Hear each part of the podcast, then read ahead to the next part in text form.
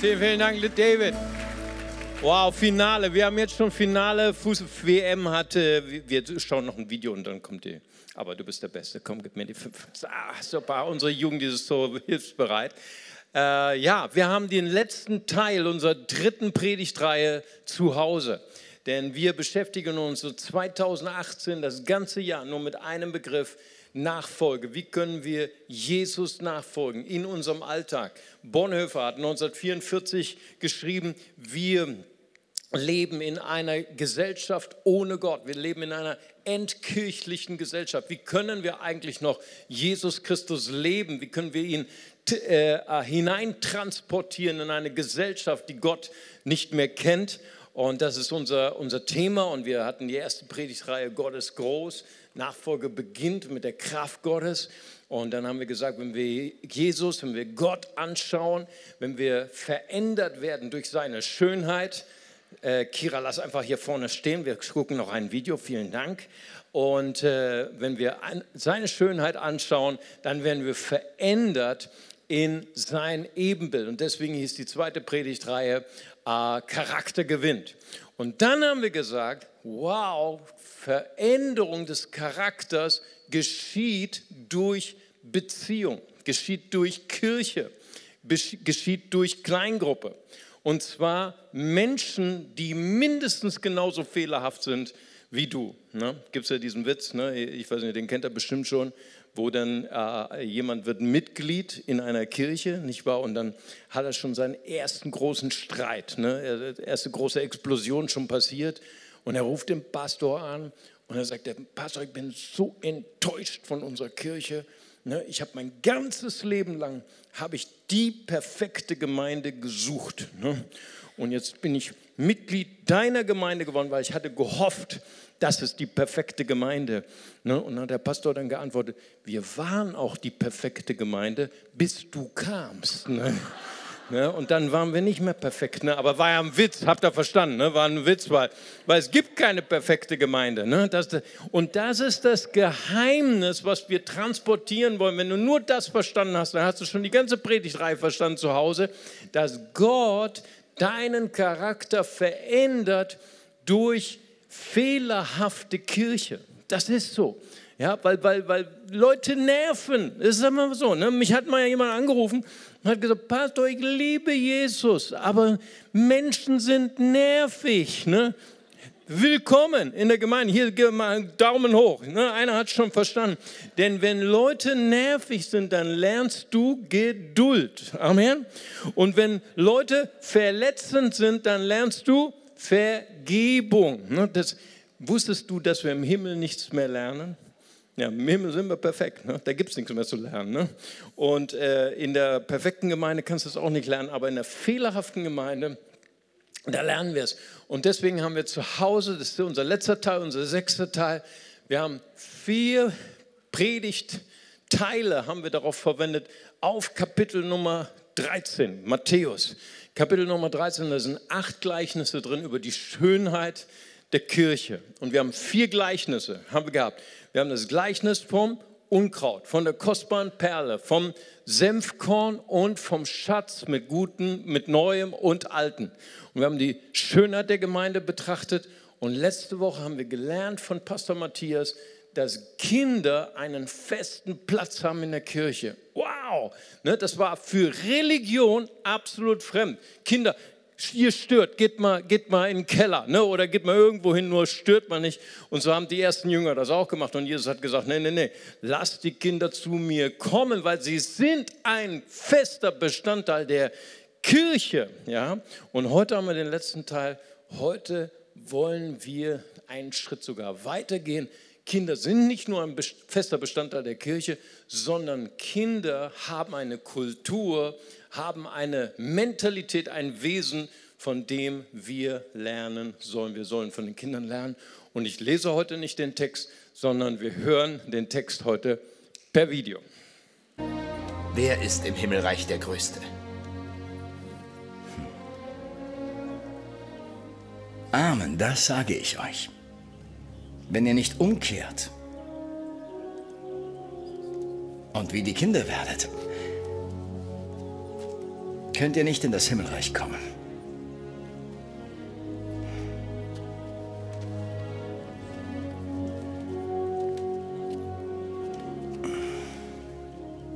Wer so klein und demütig sein kann, wie dieses Kind, der ist im Himmelreich der Größte.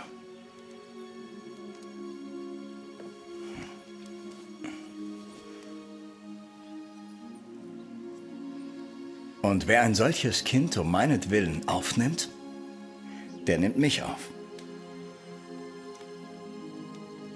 Meister, wir sahen, wie einer in deinem Namen Dämonen austrieb.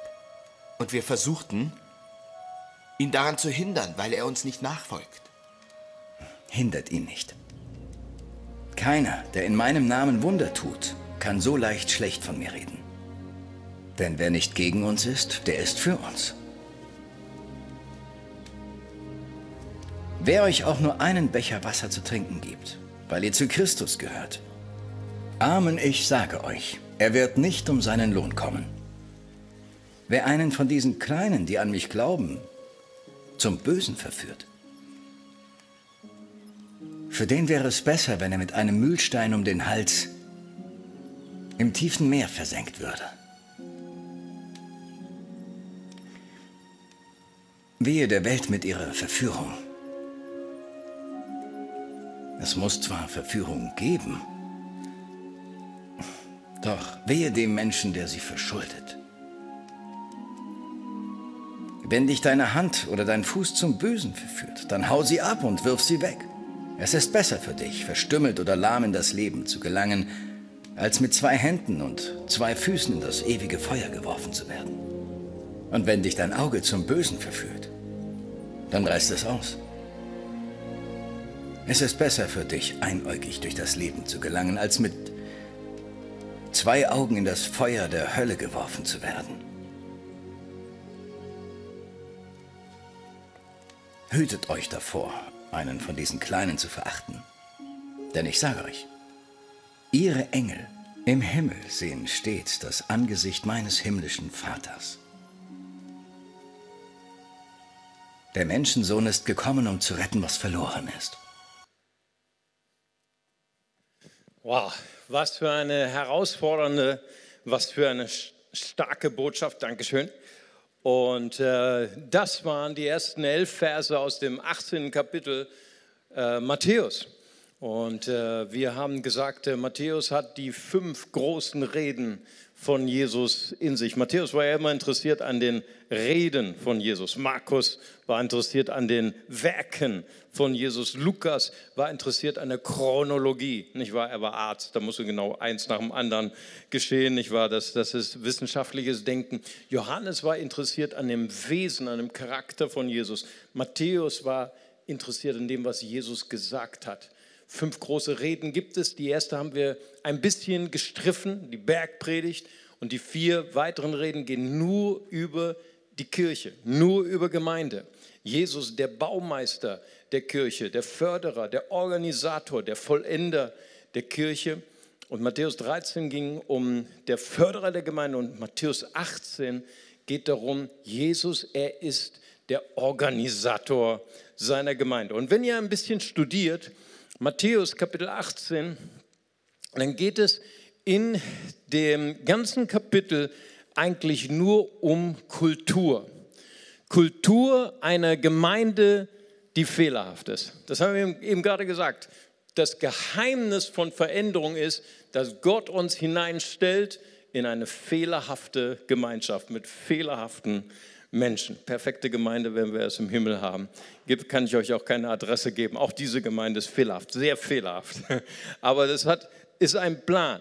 Und in Matthäus 18 ist die ganze Zeit nur die Rede von Kultur von zu Hause, Kultur in Familie. Familie ist ein sehr hohes Gut in Deutschland. In Deutschland verbinden wir Familie mit Geborgenheit, Liebe, Anerkennung, dass wir dazugehören. Aber Familie kann auch manchmal sehr anstrengend sein. Ich habe es schon angedeutet. Und deswegen ist Matthäus die ganze Zeit darüber am Reden, wie entwickeln wir eine Kultur in einer fehlerhaften Gemeinde. So ist zum Beispiel Matthäus 18, 15 bis 20 schildert über Feedback-Kultur. Was mache ich eigentlich, wenn ich jemanden sehe, der, der einen Fehler macht, der, so heißt es an dieser Stelle, der sündigt? Ne? Rufe ich den gleichen Pastor an, Pastor, ich habe was gesehen, hallo, hallo. Nein, nein, wir sollen selber hingehen. Wir, wir versuchen Menschen zu äh, retten, wir versuchen, dass Menschen besser werden. Wir haben eine Kultur, und das ist sehr schön abgestaffelt, dass Menschen äh, verbessert werden können, dass Menschen besser werden können in ihrem Charakter und trotzdem ihre Würde geachtet wird, beschützt wird, dass Menschen nicht öffentlich bloßgestellt werden. Matthäus 18, 21 bis 35 geht die ganze Zeit um Vergebungskultur. Hey, Familie ohne Vergebung, das ist wie ein Motor ohne Öl. Ne? Da fängt es an zu rauchen, da, da verbrennt der ganze Motor. Wenn wir in der Gemeinde nicht wissen, wie wir vergeben können, dann wird Gemeinde verbrennen, dann wird Gemeinde sich spalten. So und genauso anstrengend wie Fehler in einer Familie, in einer Gemeinde sind, wenn da Sünde ist, wenn da Fehler sind, wenn da Verletzungen sind, genauso anstrengend ist auch der erste Teil, den wir gerade gesehen haben im Video. Denn Jesus sagt, und das ist unser Kernvers, den wir heute lernen wollen, Matthäus 18, Vers 4, darum, wenn jemand sich selbst erniedrigen wird, wie dieses Kind, der ist der Größte im Reich der Himmel. Nun, wir haben gehört, was in dem Video war alles hat angefangen mit einer Frage. Ne? Die Jünger, und das haben sie nicht nur einmal gefragt, das haben sie mehrmals gefragt, Jesus, Meister, wer ist der Größte? Ne? Wer, wer, ist hier der Daddy von uns? Ne? Wer, wer ist hier der, der größte Macker von allen? Und ihr Lieben, das ist immer wieder das Problem in Gemeinde. Aber nicht nur in Gemeinde, auch in Politik. Ne? Also es ist so anstrengend, wenn Männer, besonders irgendwie Männer fällt mir auf, ne? wenn Männer immer darüber streiten, wer der Größte ist. Ne? Da haben wir den Präsidenten von Nordkorea, ne, der sagt, ich habe große Raketen ne, und die schieße ich rüber nach Amerika, dann mache ich Amerika platt. Ne? Und was ist die, die Antwort von Trump? Ne? Vielleicht die Antwort, die er auch versteht. Ne? Ich habe noch größere Raketen. Ne? Mein Land ist noch größer. Ne? Wer ist der Größte von? Und wir alle anderen, alle anderen Staatenfamilien, wir wischen uns den Schweiß von der Stirn und sagen, boah, ist das anstrengend. Zwei Männer, nur zwei Männer, ne? Und wir haben alle so einen Stress, ne? Weil sie nicht geklärt kriegen, wer der Größte ist. Aber jetzt haben sie sich endlich mal die Hand gegeben. Wir sind alle glücklich, nicht wahr? Gott, lass die, lass die Liebe fließen ne? zwischen diesen beiden Männern. Sie noch mehr Kaffee trinken und dann haben wir endlich mal Ruhe, nicht wahr? Ja, so ist es auch in Gemeinde. Wenn Jünger sich streiten, wenn Nachfolger sich streiten, hey, wer ist der Größte? Und wir, wir verpuffen unsere Energie für das, was wirklich wichtig ist, dass Menschen geholfen wird, dass Armen gespeist werden, dass die Leute das Evangelium bekommen. Das ist die Kernaufgabe. Und das Erste, was wir von einem Kind lernen, das ist die erste Lektion, dass ein Kind einfach demütig ist, klein ist. Ein Kind akzeptiert die Familie, wohin sie hineingeboren ist. Ne, wir haben in Deutschland haben wir so ein Sprichwort, das heißt, Freunde suche ich mir aus, aber Familie kannst du dir nicht aussuchen. Kennst den Spruch auch? Übrigens gilt das auch für Gemeinde. Ne? Ah, Freunde kannst du dir aussuchen, aber Gemeinde kannst du dir nicht aussuchen. In die Gemeinde wirst du hineingeboren durch den Heiligen Geist. Und da sind manchmal komische Menschen. Aber jetzt wissen wir es, jetzt haben wir es heute gelernt. Das ist alles von Gott geplant, damit wir uns verändern. So der erste Lernsatz den wir haben, fehlt die Fehlerhaftigkeit der Gemeinde, ist das Klima, in dem Nachfolger sich verändern und die neue Kultur der Gemeinde lernen und in den Charakter Jesu transformiert werden. Das Zweite, was wir lernen von einem Kind und was Jesus möchte, dass wir davon lernen, ist, dass wir klein werden sollen. Wir sollen demütig werden. Jesus lehrt uns, wenn ihr nicht klein werdet, wenn ihr nicht demütig werdet wie ein Kind, dann könnt ihr nicht in das Reich der Himmel hineinkommen. Wow, und in unserer Gesellschaft, wo immer jeder der Größte, immer der Beste, immer der Reichste werden soll. Ne? Jetzt haben wir WM. Hat euch auch schon das WM-Fieber erfasst? Ne? Wir wollen Weltmeister werden. Oder sagt mir einen Deutschen, der dafür betet, oh Gott, lass uns die Letzten sein. Nicht wahr? Ne, das, deswegen habe ich extra heute für Japan, ne? Osaka. Ne? Ich identifiziere mich mit den Schwächen. Wir wussten gerade noch gar nicht, dass Japan mitspielt. Ne? Aber ich habe geguckt, wir sind Gruppe H. Ne, nicht wir, sondern Japan. Ne? Okay, cool. So, das heißt also, das ist unattraktiv. Es ist unattraktiv, die Kleinen zu sein, so unattraktiv, schwach zu sein. Aber Jesus will seinen Jüngern etwas lernen. Wenn wir die Mentalität, wenn wir die Kultur eines Kindes umarmen und wenn wir dieses Geheimnis entdecken, wahre Größe, Wahre Stärke liegt in der Schwachheit. Oh, das ist für uns Erwachsene eine schwere Lektion. Aber genau das ist das, was Jesus uns vorgelebt hat. Jesus, er ist der allmächtige Gott. Amen. Die Bibel sagt, Kolosserbrief sagt, dass du alle Welten, das Universum ist geschaffen durch ein Wort von Jesus. Ist das nicht toll? Ich meine, ich bin auch Handwerker, aber wäre das nicht toll, so zu arbeiten? Ne? Jesus, ein Wort und die Sterne wurden geschaffen. Ein Wort, schon wieder eine neue Galaxie. Ne? Hey, ich bin Schreiner. Wäre es nicht toll gewesen, wenn ich in meiner Werkstatt gesagt hätte, Tisch oder Stuhl, noch ein Stuhl und noch ein Schrank. Ne, musst du aufpassen, wo du ihn hin platzierst, ne? sonst ist der Meister im Schrank, nicht wahr? Na gut, okay. Und äh, ah, wir müssen unseren Muskel noch be, be, äh, benutzen, wir müssen unsere Hände noch benutzen, wir müssen noch schwitzen. Aber Jesus, mit einem Wort hat er alles geschaffen. Und irgendwann kam dieser Punkt, wo er sich als Missionar beworben hat. Ich weiß nicht, bei welcher Missionsorganisation er sich beworben hat, aber er muss ja bestimmt auch so ein Bewerbungsschreiben abgeben. Ne? Lebenslauf, ne? ausgeführter Beruf. Gott. Wow, so einen Lebenslauf hätte ich auch gerne. Denk an das Gehalt. Ne? und, und schau, er hat uns vorgemacht, was das Geheimnis von wahrer Größe ist. Er hat sich erniedrigt. Das lesen wir in Philippa 2, Verse 8 und 9. Er erniedrigte sich selbst, ward gehorsam bis zum Tod, ja, bis zum Tod am Kreuz. Darum hat, er, hat ihn auch Gott erhöht und ihm einen Namen gegeben, der über alle Namen ist. Er ging freiwillig ans Kreuz. Bonhoeffer sagt das. Ich lese gerade seine Briefe 1944 äh, aus dem Gefängnis in Tegel, in Berlin-Tegel, und er sagt, wir leben in einer mündig gewordenen Welt. Diese Welt braucht Gott nicht mehr. Diese Welt hat bewiesen durch die 200 Jahre Philosophie, 200 Jahre Wissenschaft, wir brauchen keinen Gott mehr. Ne? Es ist diese theologische äh, ähm, äh, Formel, die die Theologen entwickelt haben und die Philosophen entwickeln werden. Leben, als ob es Gott nicht gäbe. Das war das Ergebnis des 30-jährigen Glaubenskonfessionskrieges in Europa, der ganze Dörfer, ganze Städte, menschenleer ge, gemordet hat. Das war Religion in den Augen der Menschen und deswegen haben sie gesagt, wir brauchen eine Welt ohne Gott. Und Bonhoeffer sagt, wie können wir einen, unseren Glauben hineinbringen in eine entkirchlichte Welt? Weißt du, und wenn Ungläubige, wenn sie Probleme bekommen, wenn sie schwach werden oder krank werden, dann brauchen sie diesen Gott, der auf die Bühne springt, diesen Deus Ex Machina, diesen Gott, wo du nur oben fünf, äh, fünf Euro reinschiebst und unten kommt das Ergebnis raus, dieser vermeintliche Held, dieser vermeintliche Retter.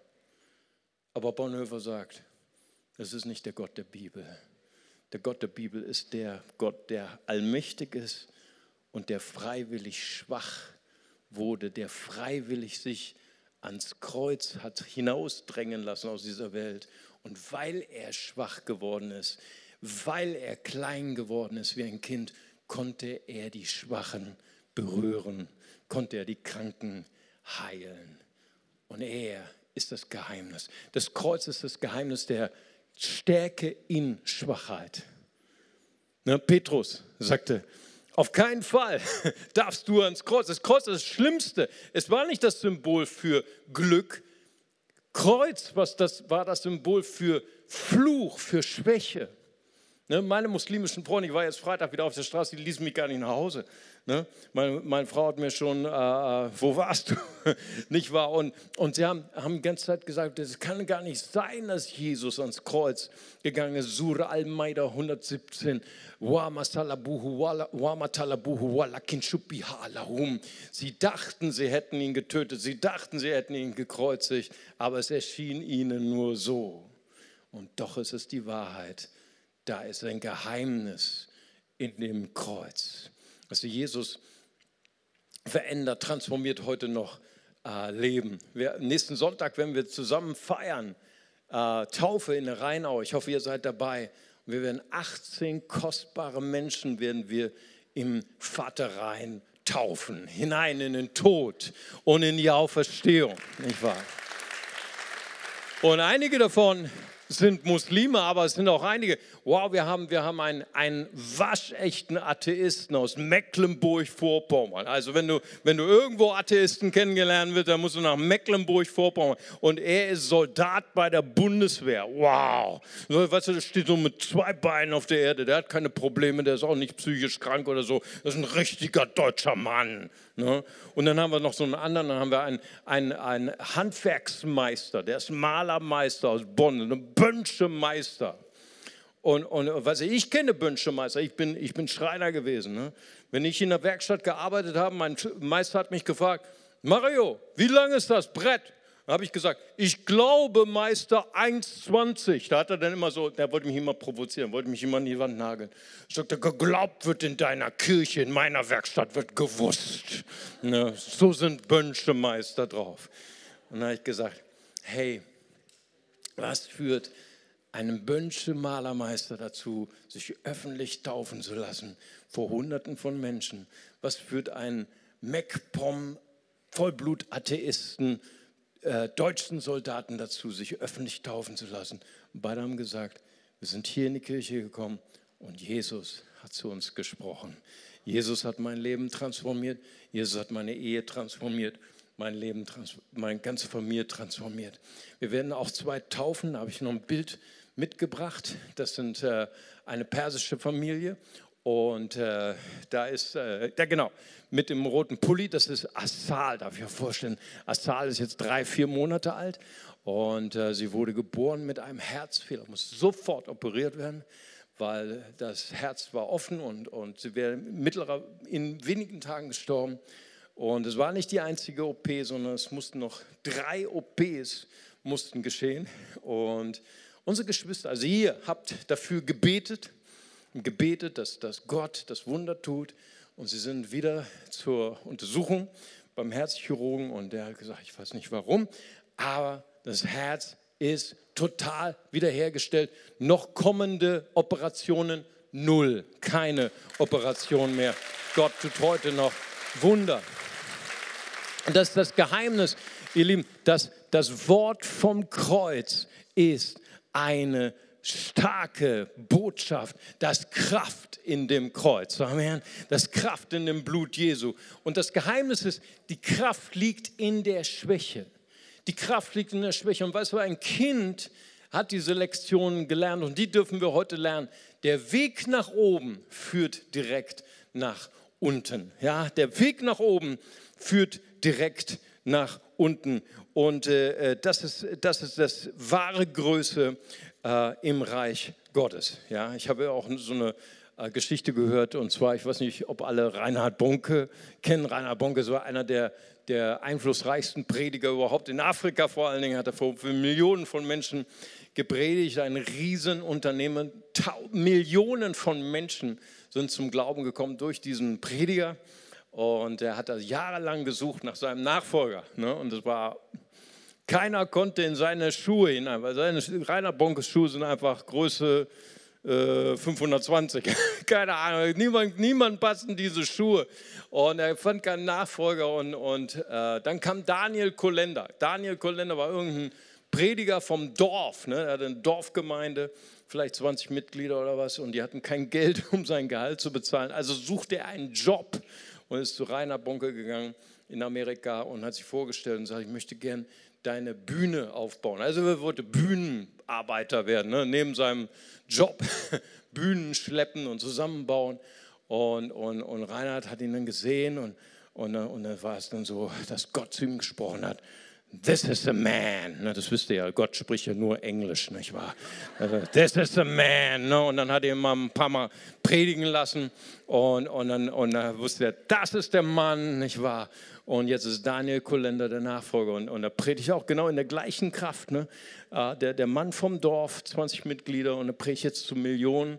Aber was, was war äh, das, das äh, Geheimnis? Das Geheimnis war, weil er bereit war, den Weg nach unten zu gehen und das Kleine zu tun. So, das Dritte, was wir lernen können von Kindern, ist, Kinder haben in sich, weißt du, diese, diese unglaubliche Verlangen, sie wollen Teil der Familie sein. Sie wollen Teil von, von Familie sein. Und weißt du, wenn, als unsere Kinder noch klein waren, wenn ich irgendwelche Reparaturen gemacht habe, Papa, was machst du? Und so ist es auch, wenn, wenn ich irgendeine Reparatur habe hier im Kindergarten, ne, aber ah, wenn ich irgendwas äh, äh, ähm, wieder in Ordnung bringen muss, da kommt nicht ein Kind, da kommen fünf Kinder, da kommen sechs Kinder. Ey Mario, was machst du da? Ne? Und, und die zweite Frage ist, Mario, kann ich dir helfen? Ne, ich war. Und äh, wir Erwachsene, was, ihr, ihr, wisst, wir Erwachsene sind, ne? Ach komm, lass mich mal in Ruhe, lass mich mal das hier machen, nicht wahr? Das ist mir zu kompliziert, das alles zu erklären und, und so weiter, nicht wahr? Und, äh, aber Kinder, sie haben die, dieses, diesen Wunsch, in sich zu helfen. Und weißt du, wenn wir Kindern erlauben, zu helfen, ein Teil des Haushalts zu sein, Ne? Und wenn, besonders Teenager, ne? wenn wir ihnen die große Ehre geben, du darfst einmal in der Woche den Müll runterbringen. Das ist eine ganz große Gnade. Ne? Das ist ein ganz, du darfst jeden Tag abwaschen, Mensch, das ist so ein großes Vorrecht, nicht wahr? Und du darfst mit einkaufen und kochen sogar. Weißt du, und, und, und weißt du, aber da ist ein Geheimnis, wenn wir Kindern Raum geben zu dienen. Und ich spreche jetzt nicht nur von leiblichen Kindern, sondern ich spreche auch von Kindern, die im Geist Kinder sind dann lernen wir unsere Gabe kennen. Was ich habe euch hier ein, ein Werkzeug mitgebracht und eine gute Bekannte von mir, irgendwann mal kam sie in den Gottesdienst und dann hat sie mir das geschenkt. Ja? Und äh, wahrscheinlich hat sie mir das erklärt, wahrscheinlich, ne? aber so, wie das so im Gottesdienst ist, also wenn du am Sonntag zu mir sprichst, das ist du kannst auch zu einer Wand sprechen. Ne? Also ich habe so tausend Sachen im Kopf, ich höre einfach nicht mehr zu, weißt du? Und jetzt habe ich was gemacht, ne? jetzt wird keiner mehr mit mir sprechen. Auf jeden Fall, ich habe es vergessen, was sie mir gesagt hat und ich komme nach Hause und ich schaue das Ding an und ich sage, was ist das? Ich weiß nicht, ob ihr wisst, was das ist. Auf jeden Fall, keine Ahnung, ist das eine Blockflöte oder ein Kamm oder ein Hammer? Auf jeden Fall wusste ich nichts damit anzufangen. Ich habe es dann einfach in die Werkstatt gelegt, irgendwo in das letzte Regal, okay? Und nach ein paar Wochen ruft mich diese Bekannte wieder an und sagt, Mario, und hat dir mein Geschenk gefallen? Ne? Und ich so, ja. ne, ich musste irgendwann die Wahrheit sagen, ne? was war das denn? Ne? Und dann du, ja, Mario, ich wusste, dass du mir nicht zugehört hast. Ne? Die wusste, Frauen, weißt du, Frauen kannst du nichts vormachen, okay. Und dann, und dann hat sie gesagt, du, hast mir doch vor Monaten gesagt, dass deine Hose immer rutscht ne? und dass du nicht weißt, wie man Löcher macht in dein Gürtel. Und das ist ein Gürtellocher, nicht wahr? Wow, ich war so begeistert. Ich habe den Telefonhörer raufgeschmissen und bin in die Werkstatt gerannt, habe das Ding, den Gürtellocher geholt und dann habe ich erstmal meinen Gürtel erlöst, nicht wahr? oder mich erlöst und dann bin ich mit nicht rutschenden Hosen gegangen. Aber wisst ihr, genau so ist das. Wir so viele Kinder hier auf dem Campus, die laufen so rum wie dieses Werkzeug. So viele Leute hier, die laufen so rum und du denkst, was ist das? Ne? Das ist nur ein Problem. Ne? So schauen Leute dich an. Ne? Aber weißt du, Gott hat in jeden eine einzigartige Gabe gelegt. Und das ist das Geheimnis von Dienen, das ist das Geheimnis von Mithelfen. Wenn du Kindern erlaubst, dir zu helfen, wenn du Kindern erlaubst, in, der Familie mitzuhelfen, werden wir unsere Gaben entdecken. Ja, das, das ist das Geheimnis. Es gibt so viele tolle Gabentests, die ich auch unbedingt befürworte. Und wir Deutschen brauchen immer was für ein Intellekt, aber deine wirklichen Gaben wirst du finden, wenn du anfängst, Gott zu dienen und den Menschen zu dienen. Und mein letzter Punkt ist, Kinder brauchen Liebe und vor allen Dingen Vorbilder. Ja, weißt du, Kinder merken, wie du über sie denkst. Also wenn du, ähm, wenn du Papa oder Mama bist, dann kennst du dieses Gefühl. Weißt du, wir wollen unsere Kinder beschützen. Wir wollen, weißt du, besonders ich so, also wenn, wenn mein Kind irgendein Problem hatte, ah, gib mir das Problem, ich löse es schnell für dich, ne? weil das war für mich bequem, weil ich wollte das Problem aus dem Weg haben. Ne? Oder, oder wenn, wenn Kinder irgendwie Mist gebaut haben, ach, gib mir die Rechnung, ich bezahle und so weiter.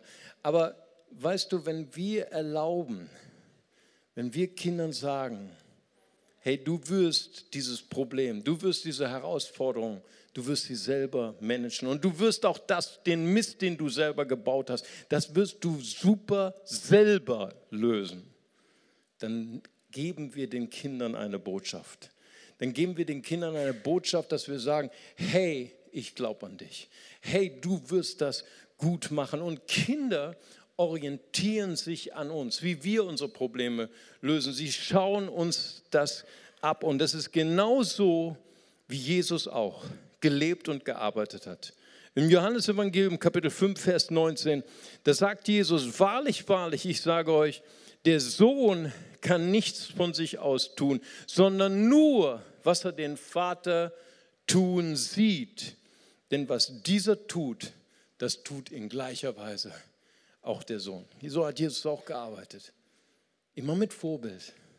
Alles, was er tat, jedes Wunder, jede Heilung, hatte vorher bei seinem Vater im Himmel gesehen.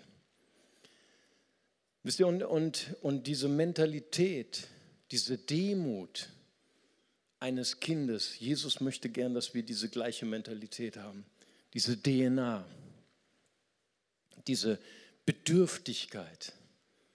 Ich brauche meinen Vater, ich brauche meine Mama. Ich kann nichts ohne euch tun. Ja. Manchmal gibt es so Predigten, Du musst einen großen Glauben haben. Weißt du, was ich glaube? Du brauchst gar keinen großen Glauben. Du brauchst nur einen kleinen Glauben an einen großen Gott. Amen. Das, das ist das Kind, das ist der Glaube eines Kindes. Mein Papa, meine Mama, die würden es schon richten. Meine Vorbilder. Und wenn wir so demütig wären, so einfach wären wie ein Kind, dann sind wir bereit für Kirche. Dann kann Kirche funktionieren. Und was ist das Letzte, was mir noch einfällt? Ist, ihr kennt bestimmt dieses, diese Geschichte, wo Jesus in der Wüste predigt. Weißt du, und da sind 5000 Männer und sie hören ihm zu. Und Jesus, wenn Jesus gepredigt hat, alle wollten immer ihn hören. Weißt du, und das war nicht so wie bei mir. Ich habe einen Timer, ne? ich muss jetzt Schluss machen, aber Jesus hat stundenlang gepredigt und die Leute waren immer wach, aber sie wurden hungrig, weil das, ihr Magen war leer. Und da waren 5000 Männer. Und weißt du, wo Männer sind? Das sind auch Frauen.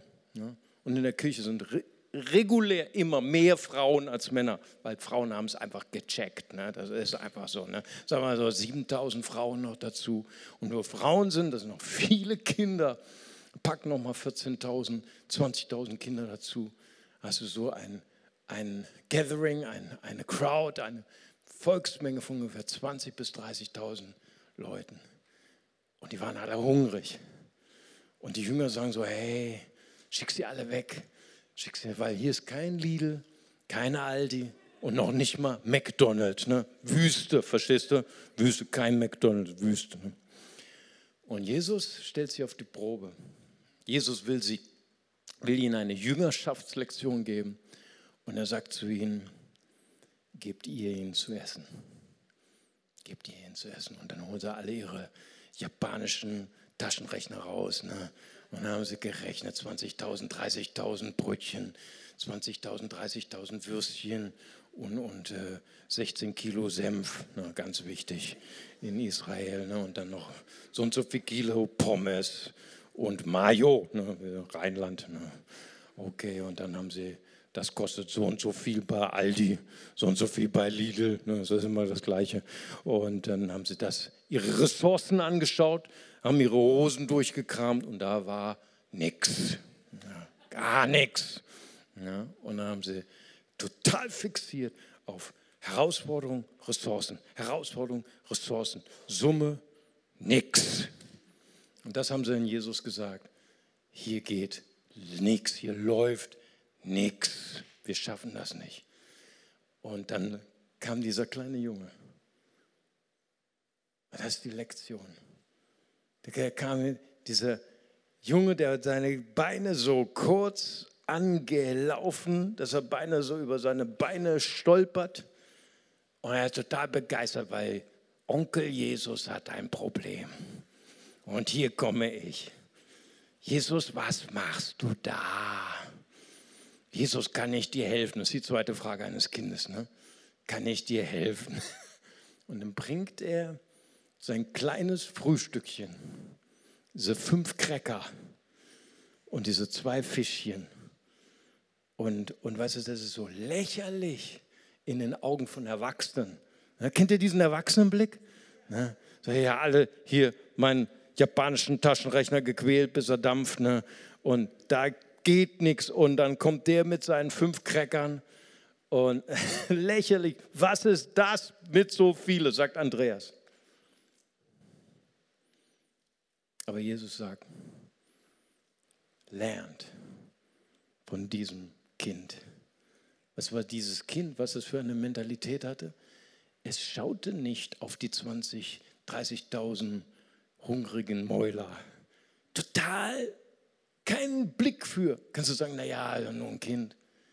Schaut auch nicht, noch nicht mal auf seine Ressourcen. Sah noch nicht mal, wie lächerlich das war, was dieses Kind tat. Ne? Keinen Blick für. Nur fixiert auf Jesus. Die Erwachsenen fixiert auf Herausforderungen, Ressourcen, Herausforderungen, Ressourcen. Immer nur ich, ich, ich, ich, ich. Meine Probleme, meine Ressourcen. Das Kind fokussiert auf Jesus. Also, und dann, dann gibt es noch was, was wir von Kindern lernen können. Diese Gabe zu staunen. Habt ihr schon mal Weihnachten mit Kindern gefeiert, dann wisst ihr, was Staunen ist in Kindern. Oh, Gibt es den Weihnachtsmann doch? Nee. Und dann kommt ja deine Aufklärung, es gibt keinen Weihnachtsmann. Dieses Staunen. Es gab, dieses Kind gab Jesus diese fünf Cracker und dann ging es aus dem Weg. Ne? Weißt du, Erwachsene so ganz anders. Ne? Wir können dann nicht aus dem Weg. Wir können uns nicht aus dem Spiel. Weißt du, wir, wir hätten dann diese fünf Cracker für Jesus. Pass auf, Jesus. Und jetzt helfe ich dir nochmal. Und das sind große Herausforderungen, die du hast. Ja. Ne? Und wenn du die so, so länglich schneidest, ne? so, und dann nochmal querschneidest, dann hast du vielleicht noch eine Chance. Ne? Lass mich dir raten, ne? lass mir dir helfen. Ne? Ich helfe Jesus. Aber dieses Kind nicht. Gab das Kleine und trat zurück und staunte. Mit seinen kleinen Beinchen Matthäus hinterher und er fing an, die Massen zu speisen. Ne? Du kannst mal rechnen, ne? fünf kleine Brötchen, zwei kleine Fischchen durch zwölf. Ne? Das war nicht viel. Und dann fing Matthäus an auszuteilen. Und während er austeilte, vermehrte sich das. Und dieses Kind,